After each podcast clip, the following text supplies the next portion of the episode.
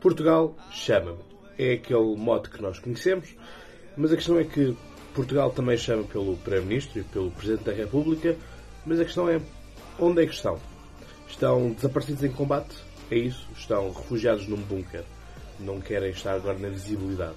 Só interessava a visibilidade de António Costa quando era para queimar Pedro Nuno Santos e só interessava a visibilidade um, ao Presidente da República para as festas e para os convívios.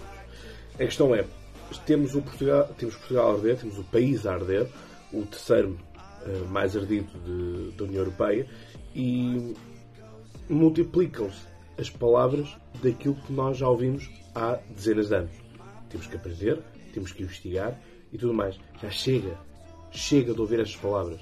Chega de ouvir promessas vãs de que as coisas vão melhorar, vão melhorar e todos os anos é só pior, pior, pior. Há que ser mais rigoroso naquilo que são as medidas aplicadas. Há que haver mais vigilância. Por que acabámos, justamente foi com o António Costa, por que acabámos com os guardas florestais? Por que deixámos de ter o patrulhamento? Por que não pomos o exército a fazer o patrulhamento uh, dos terrenos? Porquê? Porque vão querer que eu chame o Batman.